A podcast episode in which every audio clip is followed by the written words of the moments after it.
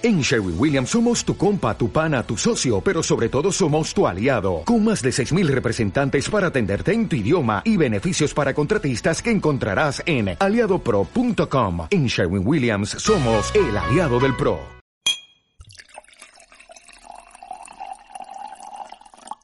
El miedo, ¿nos impulsa a vivir con mayor intensidad o nos inspira a quedarnos en nuestra zona de confort? Sí, Suena muy filosófica la pregunta e incluso puede llegar a rozar lo pedante. Pero esta semana me ha tocado reflexionar sobre algo así debido a ciertas experiencias, desde una llamada a los bomberos hasta enfrentarse a los sentimientos que tiene uno mismo. Las personas podemos encontrarnos en numerosas situaciones en las que el miedo puede hacernos actuar de una determinada forma. La última opción es paralizarse, el cuerpo y la mente necesitan una respuesta, un impulso, ponerse a salvo. Hay miedos y miedos, también te digo. Unos son más abstractos y otros más concretos. Los abstractos, el miedo al fracaso, a sentir, a la desconfianza, a la muerte, te invaden el espacio. Se acuestan contigo en la cama, te persiguen por el transporte público. Es difícil escapar de ellos. Los concretos, el miedo a los espacios cerrados, a algunos animales, a las alturas. Por su parte, pueden llegar a ser más permisivos. He aquí la gran pregunta. ¿Se vive mejor huyendo de ellos o enfrentándote a ellos? Sea cual sea la respuesta, cada uno tiene su propia técnica, su propio mecanismo de defensa. Es hora de reflexionar, de dejarte un momento para ti, reservado.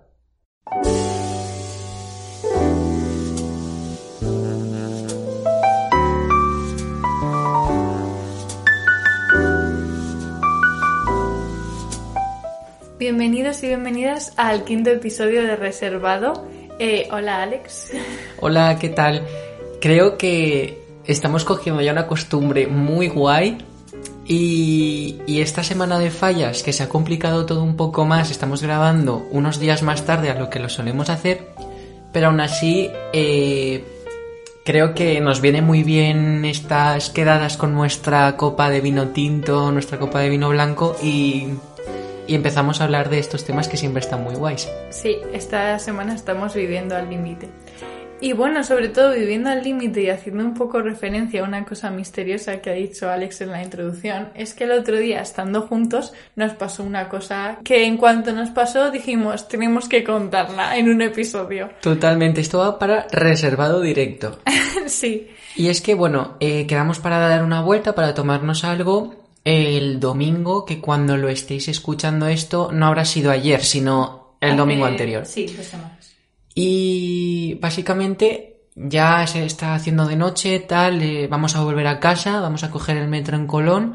Y, estamos caminando por Alameda. Sí, y entonces María me estaba hablando y yo empiezo a ver salir humo desde la otra punta del río.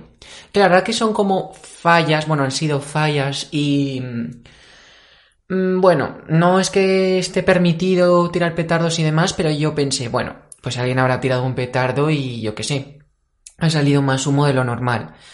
Pero veía que eso no, no acababa y que el humo cada vez era más intenso. Entonces, estoy, María me está hablando y le digo, María, para, que es que... Detente un momento. Que es que está saliendo humo de allá, tal, y entonces, claro, nos quedamos un poco como eh, pensando que qué sería eso y de repente dice María, sí, de hecho está saliendo fuego. Sí, de, de uno de los setos de, que hay al lado del río, por todo el camino, pues había una llamarada importante. Lo más importante fue eh, verlo empezar. Quiero decir. Sí, de cómo se va propagando. Totalmente. Sí, sí, sí, sí. Total, que que vemos que empieza a haber una llama bastante intensa, porque además enseguida se lió parda. A todo esto, apuntar que la gente eh, impasible, o sea, em, la gente paseaba, algunos lo miraban y, comentaban algo, pero era como, bueno, pues nada, aquí, en un incendio. Y nosotros no sabíamos lo que era hasta que nos acercamos más a donde estaba el fuego pero desde lejos no sabíamos si era un contenedor, no sabíamos si era un coche, no sabíamos si era un cuadro eléctrico. Entonces le dije a María, no te acerques más porque imagínate que explota algo de repente o yo qué Sí, sé. yo ya me estaba encaminando a, a ir directa. Maris la temeraria. Luego nos preguntamos por qué el director de su vida quiere acabar con ella, pero... Total, que le dije a María, viendo que las demás personas no estaban eh, afectadas para nada por lo que estaba pasando, le dije a María, corre, corre, llama a los bomberos. Sí, como que eh, le dije, va, marca, no sé qué. Y Alex como que se puso nervioso y me dijo, ay, porfa, llama tú, no sé qué. Y entonces eh, marqué, bueno, hubo unos instantes de duda porque eh, yo, mm, o sea, como que estaba en blanco y no me acordaba de cuál era el número de los bomberos. O sea, no lo asociaba al 112, que es el de la ambulancia también. Y, y nada, ya llamamos, que además yo nunca, gracias a Dios, he tenido que llamar al 112. Eh, y, y me saltó como una especie de contestador, pero enseguida un señor me dijo, eh, ¿qué ocurre tal? Bueno, yo tartamudeando, explicándome fatal, en plan, es que, bueno, hay un fuego, bueno, a ver, que no sé si es muy grande, pero es que estamos aquí en Alameda. Bueno, y él diciéndome, ¿pero de, de qué sitio? Y digo, de Valencia. Y dice, ¿pero Valencia dónde? Y yo, Valencia capital. Y él, ah, vale, vale. Y digo, no, porque estamos aquí en el puente Calatrava y estamos viendo un fuego, no sé qué. Y, y, y él, ah, bueno, pues ahora mando una unidad, no sé qué. Madre mía, pues siempre hay una en primera vez. Y tardaron siete minutos de reloj porque Alex y yo nos quedamos a mirarlo, que parecíamos los causantes, porque lo estábamos mirando como hipnotizados, Realmente parecíamos los artífices de, de- psicópatas. Estábamos desde la distancia mirando así, callaos, mirando, mirando el fuego y me dice María, tal, esto va a sonar muy cringe, pero no es como que te hipnotiza. Y yo, sí María, sí, hipnotiza, pero Ver el mundo arder. nosotros no hemos hecho nada, ¿sabes? Y, y de repente eh, empezamos a ver la sirena a los siete minutos que... Realmente siete minutos es nada, pero a mí se me hicieron eternos. Yo pensaba que iban a tardar menos aún. Yo también, yo también. El caso es que, eh, bueno, llegaron y, y dijimos, tal, eso lo hemos hecho nosotros, o sea... y nada, eso fue como una experiencia que al final pues no pasó nada, era Y simplemente... que se resolvió en nada también, que un bombero con la manguera y tal, Sí, sí. unos segundos y ya está. Si, si fue una tontería, lo único es que en el momento en el que no sabes exactamente a qué te estás enfrentando, eh, es lo, de lo que hablaba en la introducción, te paralizas o, o haces algo, aunque sea llamar a los bomberos y tú te vas de ese lugar, o, pero yo creo que la última opción es quedarse quieto. Siempre el cuerpo te va a intentar poner en alguna situación o hacer algo. Sí. Y nada, solamente avisaros de que no nos, no nos dan ninguna chapa, ni ningún pin, ni ningún reconocimiento de salvación a la ciudadanía. O sea, pasamos totalmente desapercibidos. De verdad, somos, somos héroes de verdad. Desde aquí, desde reservado, pedimos nuestro reconocimiento. Pedimos nuestra medalla de la ciudadanía. No, pero, pero bueno, es algo que dices, jo, pues Bueno, te alegras de haber ayudado. sí. Y vamos a comenzar. Venga, vamos allá.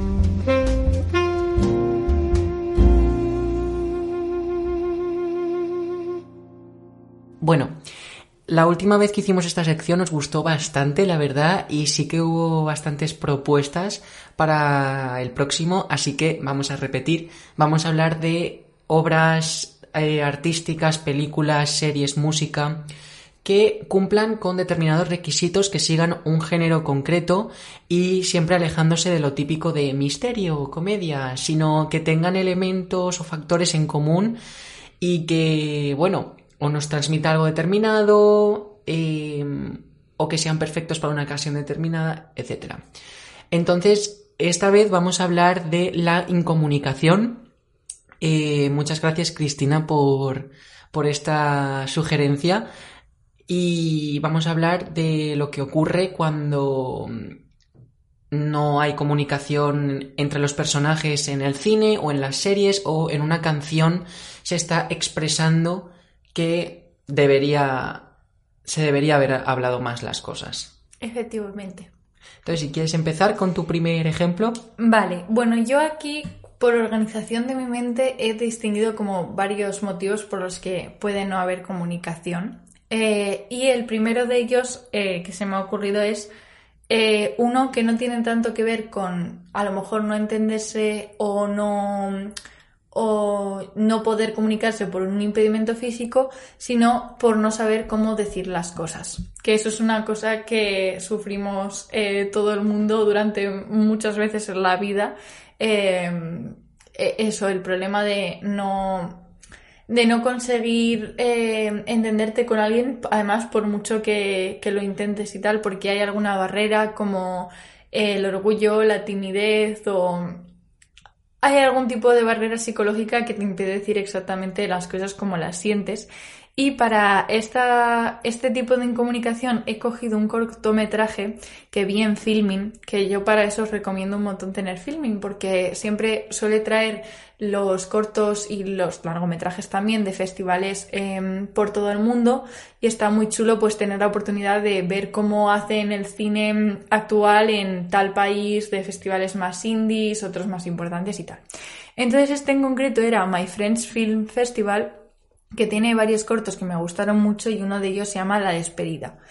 Y básicamente el corto eh, es muy cortito, entonces os lo, os lo puedo mm, resumir en que son un padre y una hija, que la hija se va a ir a estudiar eh, fuera a París, a la capital, y entonces el padre mm, se hace un viaje muy largo con ella en eh, furgoneta creo que es, para pues que deje las cosas y ayudarle a instalarse y se va. Y es súper curioso porque en el corto como que consiguen transmitir toda la, sensación de que al padre le da una pena infinita. o sea, no llora ni nada y no se lo dice, pero le da una pena infinita dejarla marchar, ver que se hace mayor, que no la va a volver a ver y tal. Y la hija lo sabe, pero se pasan todo el corto hablando como de cosas sin importancia, intentando como hacer como que no. Y el padre pues eh, toma su rumbo y luego hay una escena final muy bonita que dice mucho pero sin decir nada, pero no llegan en ningún momento a, hablar. Y además es curioso porque yo creo que muchas eh, veces nos pasa que con nuestras madres sentimos como mucha a veces libertad para poder hablar de todo tipo de cosas y el padre por unas cosas u otras a veces toma un rol eh, que le imponen también un poco de, de no poder eh, expresar lo que siente igual, no sé qué. Y entonces se pierde un poco esa dinámica padre-hija de hablar de las cosas y, y luego se hacen mucha bola. Hablando del tema paternidad. Está todo conectado. A propósito del episodio anterior, yo pienso que es un corto que en el que la incomunicación llega tanto porque es algo que nos puede pasar a nosotros que generalmente somos los que vamos a ir volando de casa poco a poco, incluso los que no lo hayáis eh, hecho ya, como es tu caso. Claro.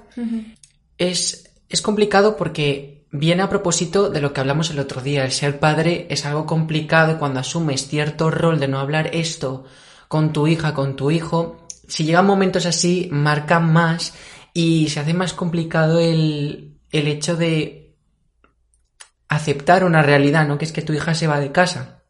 Claro, además es que él está para ayudarla, entonces yo creo que también se siente cohibido, sentido de que él ha ido a ayudarla a llevar las cosas y tal, y siente que a lo mejor su papel no es precisamente meterle más congoja Em, como que tiene que facilitarle el proceso, pero que para él mismo es muy complicado. Claro, porque tú te paras a ver el corto a lo mejor y piensas, oye, tan difícil es que el padre le no que le asuste o que le corte las alas, porque eso no estaría bien, pero de decirle simplemente, oye, que es que me da, me da lástima que te vayas o que sea sincero y que se abra el padre, ¿no? Pero es que realmente sí que lo es. Yo creo que es, es difícil. Y más porque también tendría como que hacer referencia a que su relación cuando ellos están juntos antes de irse no, la vemos, pero que intuimos que a él le gusta tenerla cerca y tener, obviamente, como suele ser normal, y mm, le gusta tenerla por ahí y tal, pero a lo mejor nunca han llegado a materializar el afecto que se tienen y a decir, ay, qué bien me hace que estés aquí, por lo cual es todavía luego más complicado decir, ay, qué mal me hace que no estés aquí. ¿Crees que es tema de orgullo? Eh, en parte, un poco sí, yo creo que sí que tiene un poco de, de orgullo, pero sobre todo de, de falta de práctica de expresar estas cosas, ¿sabes? Es que hablando de este tema de no comunicar, eh, hay mucha gente que tiene el problema de que por orgullo pues no quiere decir ciertas cosas. Y yo también tengo algún ejemplo en el que se va a ver muy claro y nada, que también vamos a hablar en este episodio del orgullo. Vale, oye, pues si quieres sacar a la luz eh, ese ejemplo de orgullo en relación a esto. Claro, vale, pues mira, esta película tenía que salir y estaba tardando muchísimo en salir en este podcast y no sé por qué. Pero voy a hablar de Call Me By Your Name. Vaya, qué sorpresa. Eh, estaba tardando mucho. Alex se estaba conteniendo para no hablar, o sea, para intentar tardar un poco, pero Hmm. se lo pedía al cuerpo. Probablemente en otra ocasión volverá a salir como ejemplo esta película, pero hablando del tema de comunicación, yo al ver la película, algo que lo hizo tan real, eh, esa relación entre, bueno, eh, supongo que la mayoría de gente aquí habrá visto Call Me By Your Name. Bueno, resumencito, rápido. Resumencito, eh, un chico de 17, 18 años, vive en una casa de campo con sus padres, eh, llega una especie de aprendiz de profesor a la casa que es socio del padre, bueno, eh, eso, mm, como becario del padre, y entonces surge un romance entre ellos dos en, en Italia, empiezan a visitar sitios juntos, se interpone el tema de la de las dudas con la orientación sexual. En fin, es una película muy bonita y muy real. El caso es que, bueno, se puede ver la incomunicación eh, a lo largo de la película, porque, bueno, tienen sus dudas, ¿no? Pero conforme van aclarándose ellos mismos de que se van gustando, Mm, es como que no quieren decir nada, no...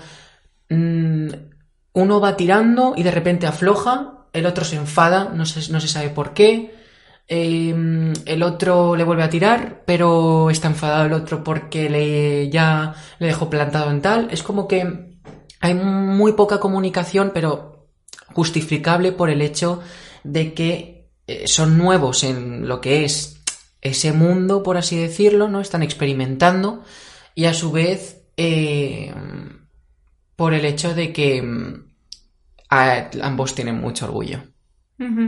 Claro, vale, y ahora te voy a hacer una pregunta, porque en nuestros dos casos que hemos dicho, eh, la incomunicación es verbal. Pero ¿tú crees que eso escapa eh, a otro tipo de comunicación, a lo mejor que se vea en la película, que no es verbal, pero son señales o algo que a ti te haga entender que sí que tienen algo que decirse? O sea, ¿tienen algún gesto o algo... mm, Eso se ve mejor en el libro que en la película, porque en el libro te van describiendo esas señas, esas miradas, eh, pero bueno, en la película, que es muy fiel al libro, también se puede ver y ah, algo muy clave que se me ocurre, por ejemplo, es cuando Elio le ve a, Oliver la estrella de David colgada eh, del cuello en un collar. Y, y bueno, Elio también es judío, pero nunca ha llevado ningún símbolo de su religión. Y en la siguiente secuencia en la que aparece sale bañándose con la estrella de David eh, en colgada. Y es como ahí empiezas a ver cómo eh, Oliver está influenciando a Helio y cómo Helio se deja influenciar por alguien que le está empezando a gustar. Claro, es que al final yo creo que de una forma u otra nos, mm, somos incapaces de no comunicar las cosas que nos pasan. Lo que pasa es que intentamos no hacerlo mediante palabras, pero al final, claro, también es un poco tarea del que escribe la historia o del director, que si pretende que tú entiendas que hay cosas que no se están diciendo, pues se las tienen que decir de otra forma.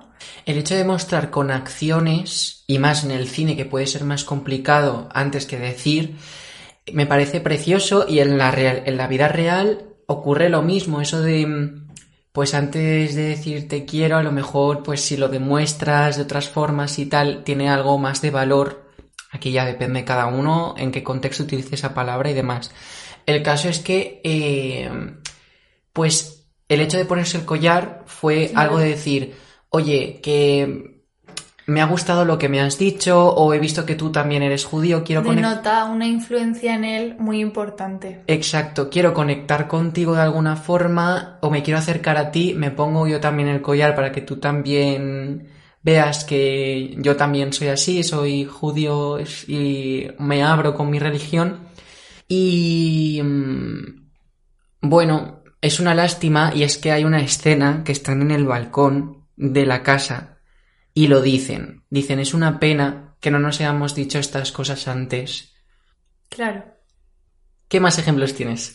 Pues mira, otro tipo de incomunicación que se me ha ocurrido eh, es uno muy básico que es que no dices las cosas eh, porque no tienes a quién.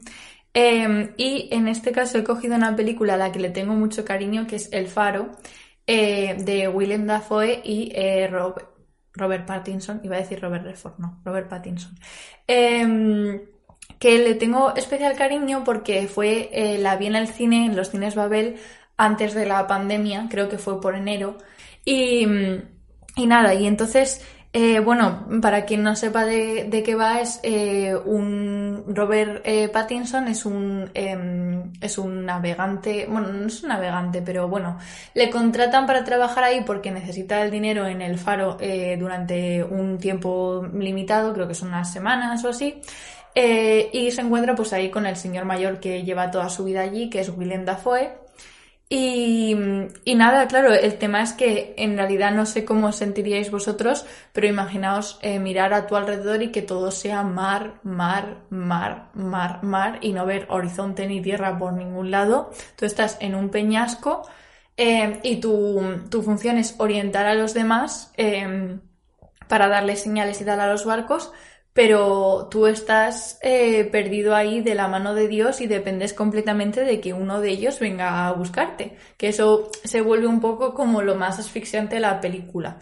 Eh, porque además que estos dos personajes pues sí que interactúan, pero interactúan de forma muy extraña y tal, hasta el punto de que no sabes si es un sueño de él el otro, si existen los dos, eh, quién está en la mente de quién.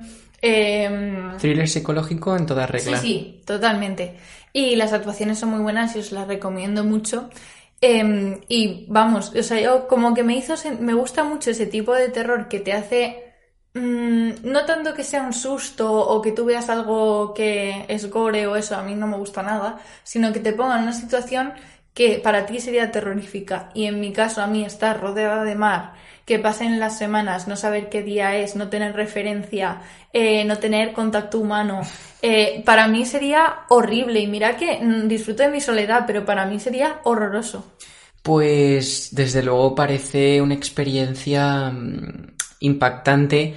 Yo lo más parecido que he tenido a eso fue hace ya un par de años en, un crucero, hubo momentos en los que era completamente de noche y estábamos en mitad de la nada. Entonces, lo único que veías era negro y parecía que la única realidad que existía era el barco y más allá no había nada. Mm, puede que exista tierra y eso sea tranquilizador en parte, pero si tú no tienes forma de acceder a ella y tu realidad en ese momento está en un peñasco en medio del mar, poco importa que haya continentes y gente que sigue con su vida, da la sensación de que no las hubiera en realidad. Claro. Yo voy a hablar ahora de una película que he visto ya un par de veces y es Mal Genio y eh, su título original es eh, Le Redoutable, que es en, francés y es un biopic de Godard. Eh, ah. Sí, muy recomendable. Ah, pues no lo conocía, qué guay. Para los que os guste el cine, ya sabréis quién es Godard, pero bueno, eh, para los que no, pues es un director muy famoso de mm, La Nouvelle Vague, que es un movimiento cinematográfico de los años 60 y en francés. Y bueno, eh, básicamente, más allá de mm, hablar de referencias de sus películas, hay muchos guiños a la Nouvelle Vague, porque es una película hecha hace nada, es un biopic, ¿sabes? Eh, pero bueno, hay muchos guiños al estilo de Oda y demás. Se centra en su vida, en su genio, en su mal genio.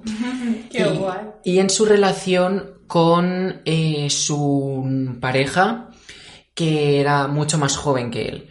Y bueno, el principio de la película en cierta medida, bajo mi punto de vista, parece bastante idílico en el sentido de que ella quiere ser actriz y actúa en muchas de sus, de sus películas y, ella está maravillada con él. Ella está maravillada, de hecho el monólogo inicial es ella hablando de él, diciendo que era mm, el dios del cine, eh, eh, que todos acudían a Godard para eh, consultar y para inspirarse. Y conforme va avanzando la película, él se va volviendo cada vez más loco, por así decirlo. el tema de la lucha de clases, el movimiento del mayo del 68 en Francia, todo eso tiene un gran impacto sobre él, va cambiando su forma de ser. Los celos también aparecen mucho al final de la película, porque ella quiere ser actriz, le ofrecen trabajos y él solo la quiere para, para él. Ella cada vez está siendo más infeliz y más infeliz y hay pensamientos y voz en off de ella, de lo que va diciendo, y al principio iba diciendo que era el dios del cine, y conforme va avanzando la película dice, bueno, eh, sí que es verdad que le pasa esto, como que empieza a ver red flags, que hablando de las red flags, tenemos ahora contenido. Em, en fin, pero ella no, nunca se lo dice. No sé si al final, no recuerdo exactamente si hay un... Vale, sí, al final hay una escena muy clave en la que la incomunicación se rompe, pero... Ya a lo mejor cuando no tiene remedio. Las dos horas de película son ella tragando y tragando y tragando. Y vas como va, en vez de evolucionando el personaje, se va deteriorando. Y la verdad es que es genial porque va alternando todo esto personal con temas ya más técnicos del cine y de la nouvelle vague. La verdad es que eso que dices de que ya va tragando, tragando y tal, en realidad, em, como apunte flaco favor es em, como no hablar las cosas en su momento con el problema que tienes con alguien, porque aunque lo hagas para no incomodar a ese alguien, a lo mejor al final os va a fastidiar a los dos mm, de que lo que queda por decir es tan una bola tan grande que por mucho que se quiera resolver de una sentada no no, ya no tiene solución. Eso es así. Eh, la comunicación en las parejas es tan importante por el hecho de que si no se cierra esto, se va a ir acumulando toda la mierda. Y va a haber un punto en el que se va a explotar y ya no habrá vuelta atrás. Porque mm. dirás, no, vale, vamos a solucionar esto. No, es que es esto, esto, esto. Entonces se hará muy, muy pesado. Y muy reproche también. Muy reproche también, efectivamente. Pues qué guay. Ya la última peli que quiero mencionar es eh, Incomunicación por que haya barreras que se van resolviendo.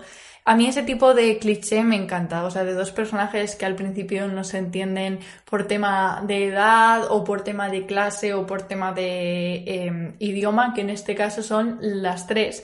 Y la gente que, de comunicación que nos esté escuchando va a saber cuál es la peli, pero a mí me gustaba ya antes de que nos la mandasen, que está en Filmin también, que es Kolja que es una peli súper mona.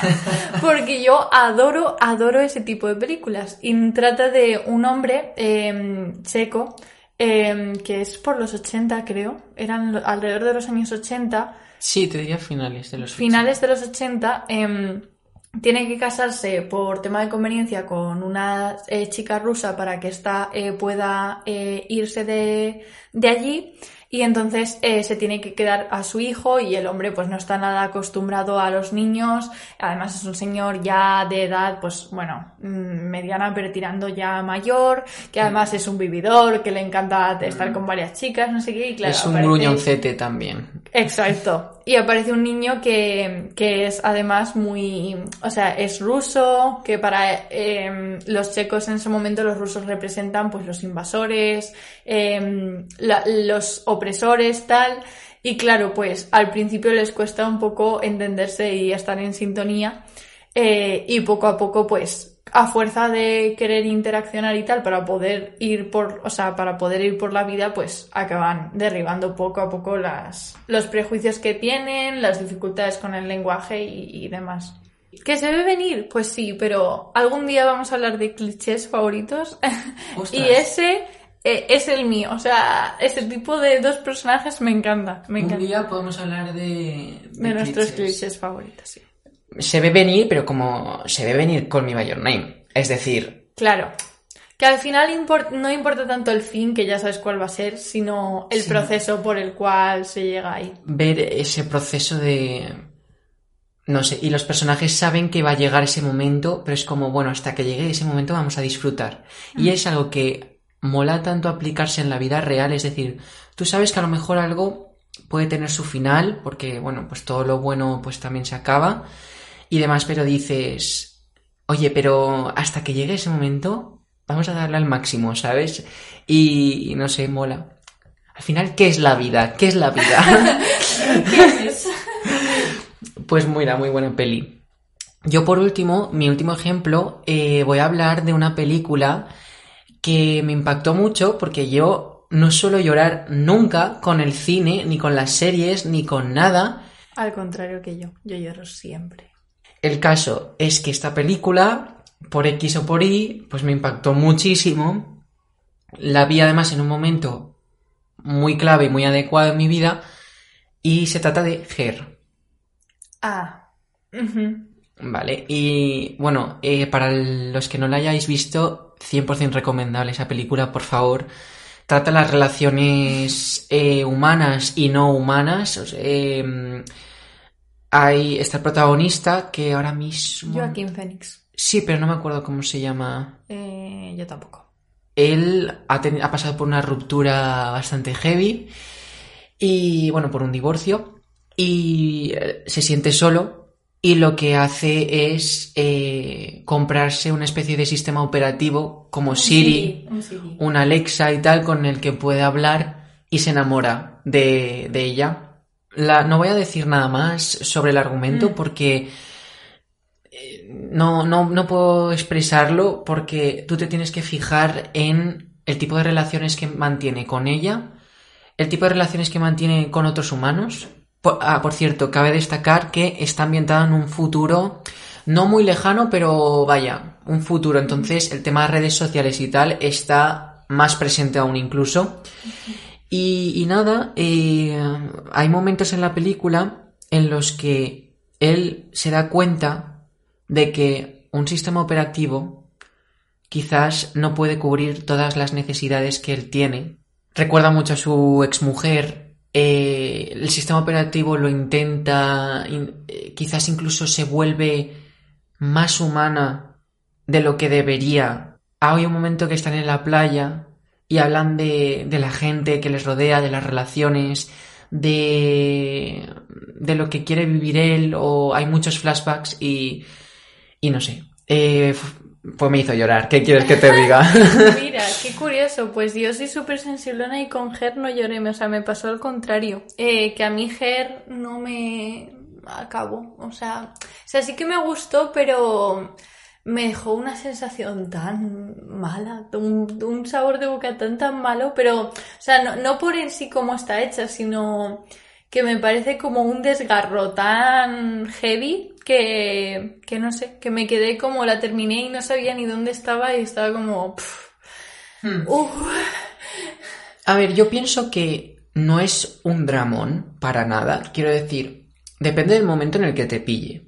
Porque tú la ves y dices, ah, bueno, pues este que se siente solo o mm, fíjate que, que lástima, ¿no? Que se compara con otras parejas o hay gente que le mira muy raro porque está saliendo con un sistema operativo y demás. Eh, pero a mí es que me pilló en un momento interesante y, y me llegó al alma.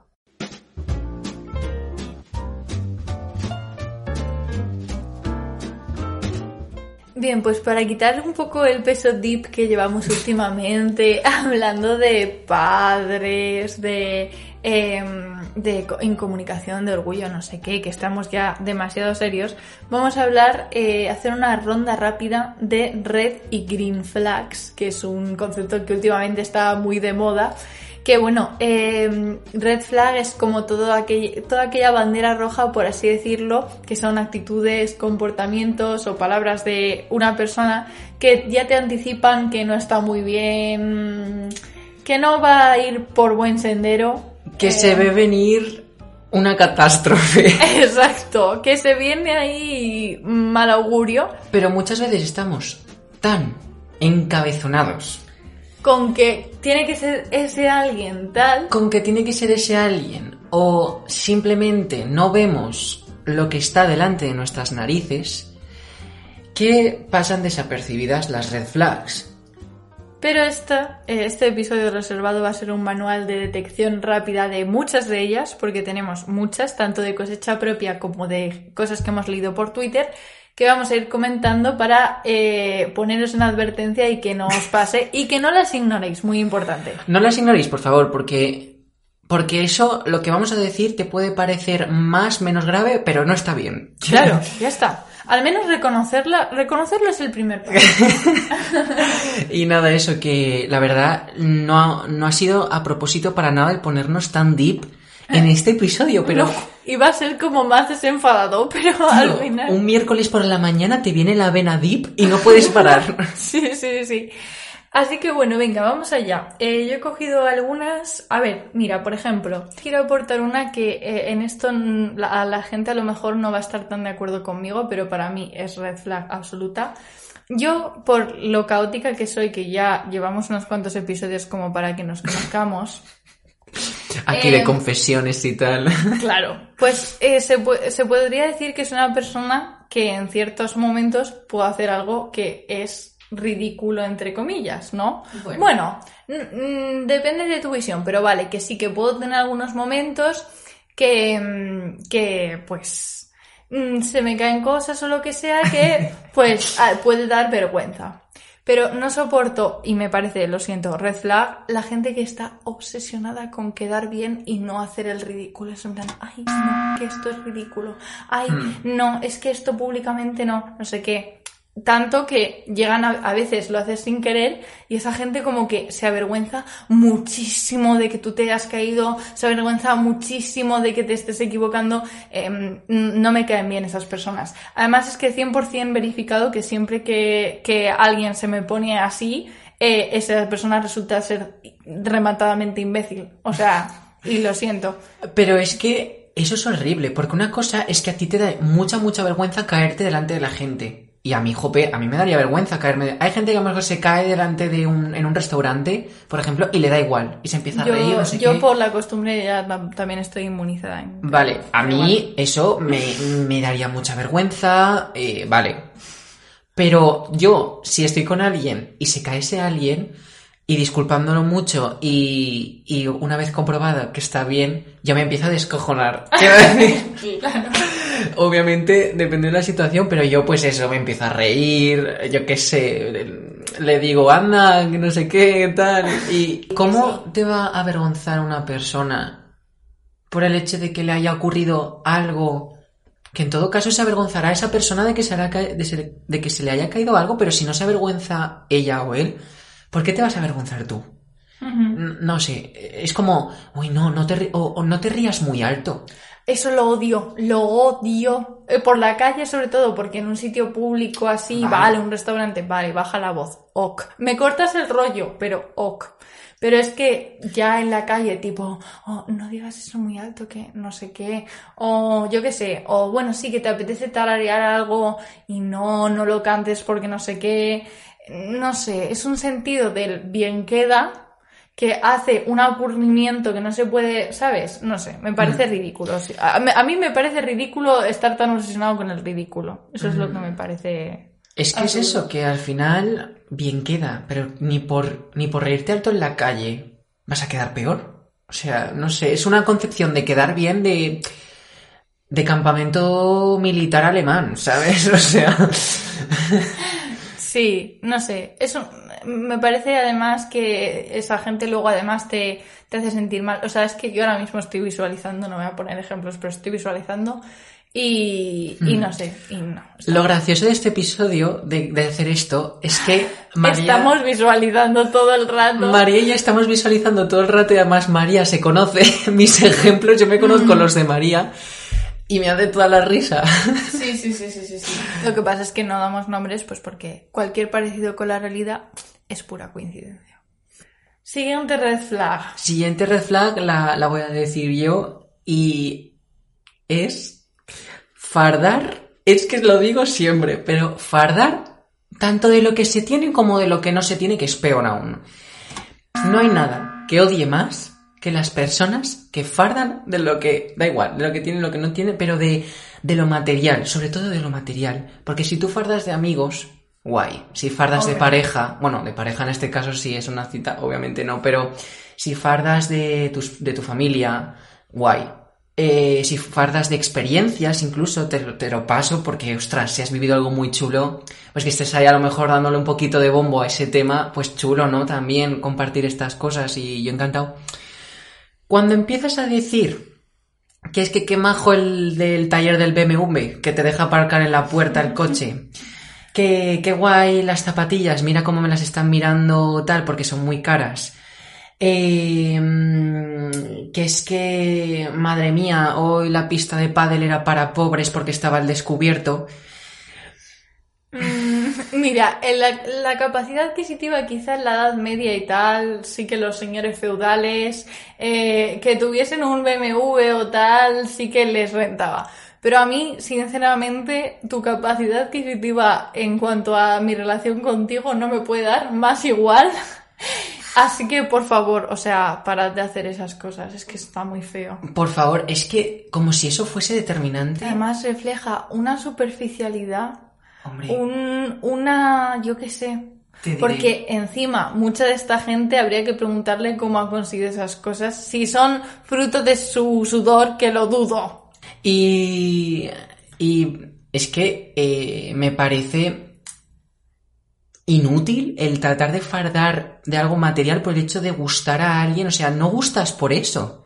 Gustas por tu personalidad, por, por tu forma de ver la vida, por tu filosofía, por tu humor, por... eh, no sé, eh, como los temas de conversación de los que hablas, pero no por lo que tienes. A, mí qué me importa que tengas el BMW que en el taller de- Sí, es que nos da igual. es que de verdad es un tema que. Y, y parece. Parece mucho que sea como algo de. No, a ver, a mí, yo nunca he quedado con alguien que me haya fardado de esta forma. Pues cuidado, que es más común de lo que parece. Mm, Sí, sí, sí, sí, sí. Así que alejaos de esas personas, por favor. Eh, si quieres decir otra red flag antes de pasar a la ronda rápida. Mm, Vale, de acuerdo. Mm, Bueno, tengo unas, te las mm, digo en plan un poco escopeteado, eh, que te dé la razón como a los tontos eh, para gustarte, me sabe súper mal. Es como si no estás de acuerdo, pues dime que no estás de acuerdo, pero no por bailar, no me bailes el agua de, sí, ¿qué razón tienes? ¿Qué lista eres? No, Pero es que eso es una falta de personalidad como una catedral. por favor, o sea, no, no hagas eso. O sea, que no te gusta algo, no estás de acuerdo con algo que diga, me lo puedes decir. Me puedes decir, sí, pues mira, yo no creo que esto sea así, o pues a mí me gusta esto otro, ¿sabes?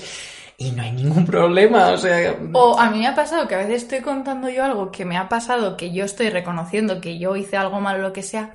No, pero tranquila, porque en realidad eh, tal. No, pero si yo te estoy reconociendo que yo aquí me equivoqué, porque, o sea, y no me vas a gustar más porque me digas que no, si es evidente que sí, ¿sabes?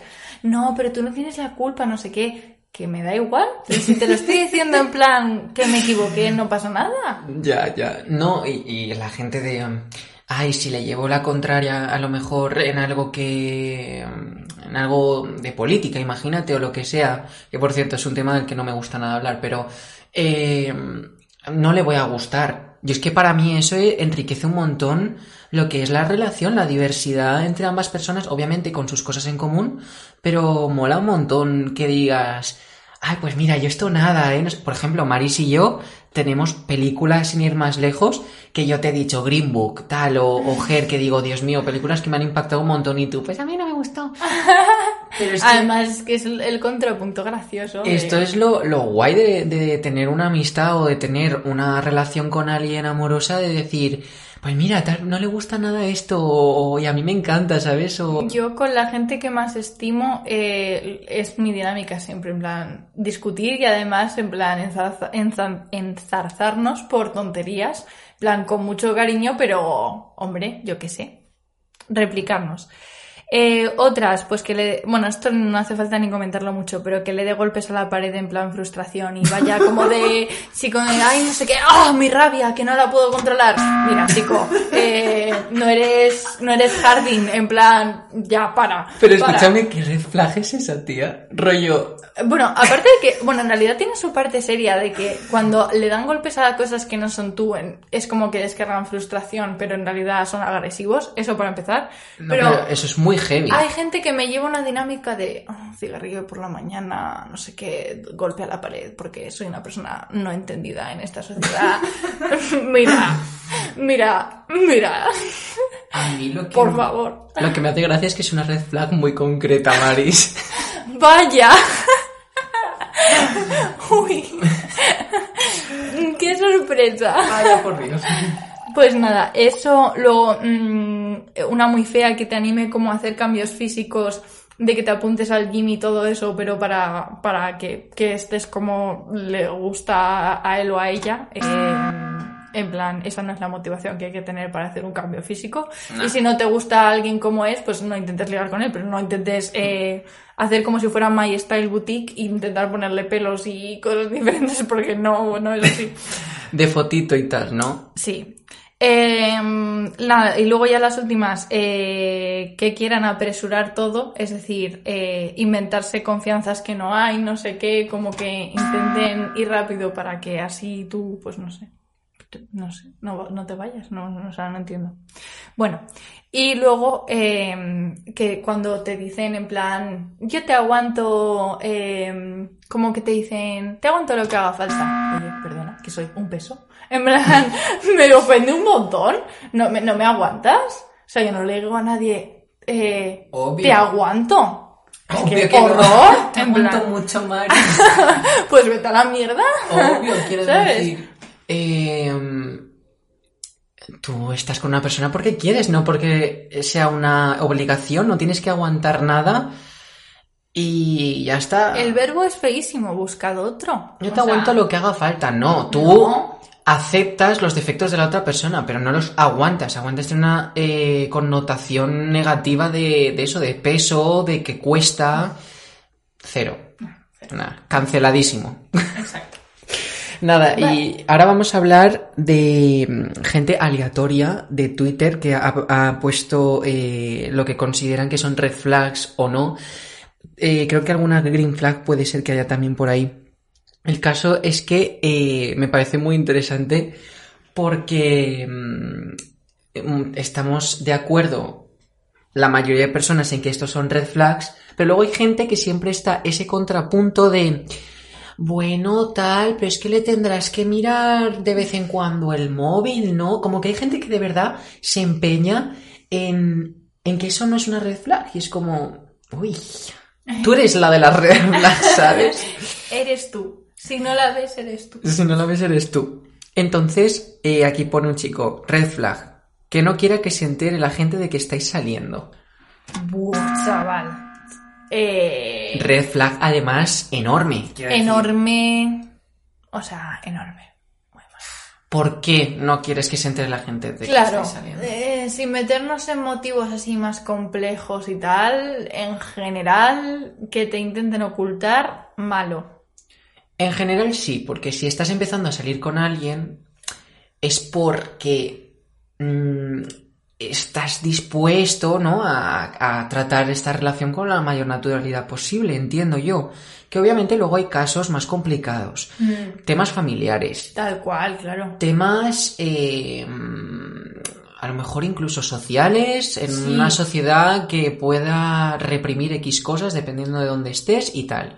Pero se sobreentiende que no hablamos de eso. Se sobreentiende que aquí se habla de, no, no le voy a decir a mis amigos que estoy saliendo contigo, o, ¿sabes? O a gente muy, muy cercana de confianza. Es como, ¿Qué tienes que esconder? "Eh, ¿qué tienes que esconder? Exacto. No sé. Y luego aquí, por ejemplo, un chico ha puesto, red flag, que tarde horas en responder. Pero es que yo esto no lo veo como una red No, flag. lo siento, entonces yo soy una red flag andante. Tardo mucho, normalmente. Tardas mucho y yo depende del día. Hay días que a lo mejor se me olvida que tengo que... No es que se me olvide, sino que eh, tengo que hacer otras cosas de las que me evado mucho, como puede ser este podcast ahora, o obviamente quedar con alguien, y no voy a estar con el móvil o, o me olvido de que tenía ahí unos mensajes de alguien. Entonces, tardo en responder, pero pero es que cada uno tiene su motivo. Yo para eso no sé si a ti te pasa, pero soy como muy, muy sincera en el sentido de, si yo cojo el móvil y puedo contestar y eh, me acaba de llegar un mensaje, eh, no me espero porque me acaba de llegar y va a ser raro y voy a parecer creepy. No, si me pillas con el móvil y puedo contestarte, te voy a contestar a lo mejor al segundo y si no me pillas con el móvil, no me voy a poner en medio de mi clase de teatro no me voy a poner en medio de mi lectura que me la estoy gozando a contestarte, sino que te vas a tener que esperar. Pero que eso la gente muchas veces lo asocia a cuestiones de orgullo, de no tú primero, tú después, tú siete horas pues yo nueve. Yo es cuando cojo el móvil, o sea, no soy tan psicópata. Yo igual, cuando tengo un ratito y te puedo contestar, además en condiciones, porque para contestar... Claro, para contestar alguna mm, cosa... No sé. Exacto. Red flag como una casa que quede contigo y esté todo el rato mirando el móvil. Sí. Y me ha pasado. Lo odio, lo odio. Ay, ¿te ha pasado? Sí, Ay, qué mal. fatal. Me sentía solo. Es súper feo cuando te Es hacen eso. feo. Yo lo siento por las... Perdón, Didi. No, no, que es gracioso. Bueno, no es gracioso. Pero mm, me ocurrió que está, eh, estábamos rodeados de gente y había gente que sí que se lo estaba pasando muy bien. Ay, qué feo eso. Y yo es como que dije, como que estando con alguien me sentía muy solo, ¿sabes? Ay. Como que me sentía, en concreto estaba sentado en una mesa, en una terraza, y me sentía como si estuviese tomándome algo solo, y veía a todo el mundo con gente y tal, y era como... Ostras. Ostras. Fatal, no lo hagáis. Es decir, ¿para qué? Si tienes que responder algo, no pasa nada. Aquí dice todo el rato con el móvil. Fatal. Muy Pero esto eh, hablo también de amistad, ¿eh? Quiero decir, en una quedada todo el rato con el móvil, o sea, what the fuck. Sí, sí, sí. Muy feo, muy feo. Red flag, que no te vacile. Uy. O sea, sí, sí, o sea, me refiero que sí que mola vacilar, pero también es como lo que he dicho antes de no apresurar, o sea, si surge. Claro, ¿no? O sea- Tiene que entrar en un contexto. Y por algún motivo, porque si no también... O sea, como que yo creo que hay gente que tiene idealizado que hay que vacilar, entonces te intenta vacilar enseguida con cosas que a ti a lo mejor no te hacen nada de gracia. Entonces el vacile tiene que ser como algo mutuo de que los dos veis que es algo que es un pique gracioso, no sé qué, y vale, guay. Hmm. Pero es como, jeje, no sé qué, tú que eres tal, y es como, a ver. Eh, hay que tener a lo mejor eh, ciertos temas en los que... Confianza y que Sí. venga a cuento. Y en los que puedas probar a vacilar A ver qué tal. ver qué tal, si ves que la otra persona se lo toma guay o que le ha picado, pues seguir ahí. Pero si ves que no ha tenido mucho éxito, pues ya paras. Sí. Pero mola. No hay nada peor que alguien insistiendo en un pique que a la otra persona no le hace gracia. No, claro. O. No, es cuando tú ves que a la otra persona eso no le hace gracia, dices, ¿para qué voy a seguir si el vacile... La gracia está en que sea eh, divertido entre ambas personas. Y a mí es que me encanta vacilar y que me vacile. Eso es así. Sí, es muy fácil, la verdad. Eso es así. Red flag. Sube historias de sus abuelos. Ay, mira, este tema tenía que salir. Qué feo me parece eso. Vamos a ver, hago desde aquí un comunicado. Un comunicado a. A ver. Gente del mundo. Que tu abuelo no, no sepa. O sea, no entienda muy bien que le estás haciendo una foto. O que, o que, yo qué sé, o que no se, no se dé cuenta o lo que sea, no significa que las tengas que subir a la historia. Porque además, normalmente es una especie de hor- horripilante, o sea, bueno, ya tienen su dignidad como tú y al igual que tú estás con el rímel o con o, o arregla de no sé qué tu abuelo no tiene o tu abuela no tiene por qué estar en bata recién levantado con una legaña en el ojo porque aunque no te lo creas tu abuelo o tu abuela tiene su dignidad como persona y tiene su derecho a no ser visto por tus 500 seguidores. Mira, aquí hay un apunte muy importante que tenemos que hacer y es, aquí pone historias de sus abuelos, pero el apunte es sin que se den cuenta. Mm, una cosa es haces una foto con tus abuelos o hacer una foto sabiendo que le estás haciendo una foto y otra cosa es pillarlo desprevenido tal y, y eso yo de verdad. Está muy feo, o sea, muy feo, muy feo, porque además todos no sabemos que nos referimos a, a fotos o vídeos los que tu abuela está en el sofá de su casa, que no quiere que la molesten, que está viendo su telenovela y está haciendo un comentario que a ti te hace gracia y coges y la grabas y la subes. Vamos a ver, eh, sabes, por mucho que ella no se vaya a enterar de que tú lo has subido, eh, no dejas una persona con su dignidad y tal. Y bueno, ya el extremo de tu abuelo en el hospital. Por favor, céntrate en cuidarle y ni se te ocurra hacer una foto del enfermo porque a ti no te gustaría nada que te la hicieran. O sea, no, por favor, no. Eso de la foto con la mano. ¡Ay, qué horror! Es que ya roza el tema de la privacidad en las redes sociales, o sea, eh, roza el, el, que no la tenga tu abuelo.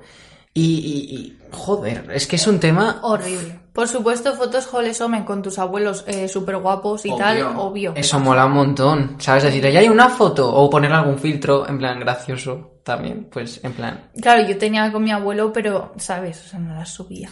No, yo tampoco, pero porque yo no soy de subir nada fotos con mi familia, incluso con amigos pocas veces también, pero pero sí que mm, pues veo muy guay que la gente suba fotos con sus abuelos, con sus, con sus padres, o el cumple de mi padre que salga una foto pues, de su padre tal. Pero claro, cuando están desprevenidos o que no, o que como que no se enteran muy bien de lo que está pasando, no saben si le estás haciendo una foto que es como, tío, horrible. Un poco de, no sé, explícaselo a tu abuelo, pregúntale si la puedes subir, si le gusta la foto, si sale guay, ¿sabes? No sé. Claro. En fin, Cuanto menos curioso. Hmm. Red flag. Mi ex estaba loco o loca. Buah. Buah, qué infantil es eso. A ver, que puedes tener un ex loco o loca, pero, todos. No todos. no todos, no todos. Y, y, puedes haber tenido experiencias malas. Claro. Y pueden haberte tratado mal a veces, pero mm, que no te haya aportado nada ningún ex. No, y decir loco o loca, es decir, bueno, estamos usando una palabra que supone muchas cosas. Puede ser lo que hemos dicho, materialista, que le, no, te, no te valore, pero de ahí llamarlo loco podría ser, pero... a ver, hay una... Demuestra muy poco respeto, muy poca madurez. A mí me da mucha mejor sensación alguien que me habla de su ex eh, de forma positiva o que intenta sacar lo mejor que le aportó. Eh, y no es que yo piense que es que no lo supera ni nada, sino que simplemente le reconoce los méritos que alguien que me dice que estaba loco, pues sinceramente. Dentro, o sea, probablemente en un tiempo la ex loca serás tú. Realmente. probablemente. Si vas con esa mentalidad, sí. Sí. Bueno, hasta aquí el episodio de hoy. Sí, esperemos que os hayáis reído. Sí, por lo menos con esta última parte, porque desde luego la otra ha sido bastante heavy. Y, y, nada, y que eso, que por favor, que seáis sinceros con, y sinceras con vosotros mismos. Sí, y, eh, a ver, como reflexión para cerrar el episodio, yo creo que es como lo más importante. Eh, cuando veas algo que no te gusta en una persona, no significa que tengas que ser extremista y radical y decir, red flag, ale, fuera, no. Simplemente decir, bueno, he visto una red flag, espero no ver otra, ¿sabes? Y ser un poco... Tenerlo en cuenta. Tenerlo en cuenta para el futuro y demás. Al igual que pueden ver red flags en ti, porque todos tenemos red flags y demás. El caso es que... Red flag, que le encante la nube baja. Red flag, que tenga, que tenga un podcast de archicultureta. decidnos si os apetece red flags nuestras. Sería súper gracioso. En verdad, la gente que nos conozca. Criticadnos, criticadnos. la gente que nos conozca podría decirnos red flags nuestras y ponernos nosotros aquí a parir. Sí, sí, sí, sí, por favor, hacerlo. O incluso lo que supongáis por lo que habéis escuchado si no nos conocéis. Así que nada, bueno, con esto cerramos el episodio 5 y nos vemos la semana que viene.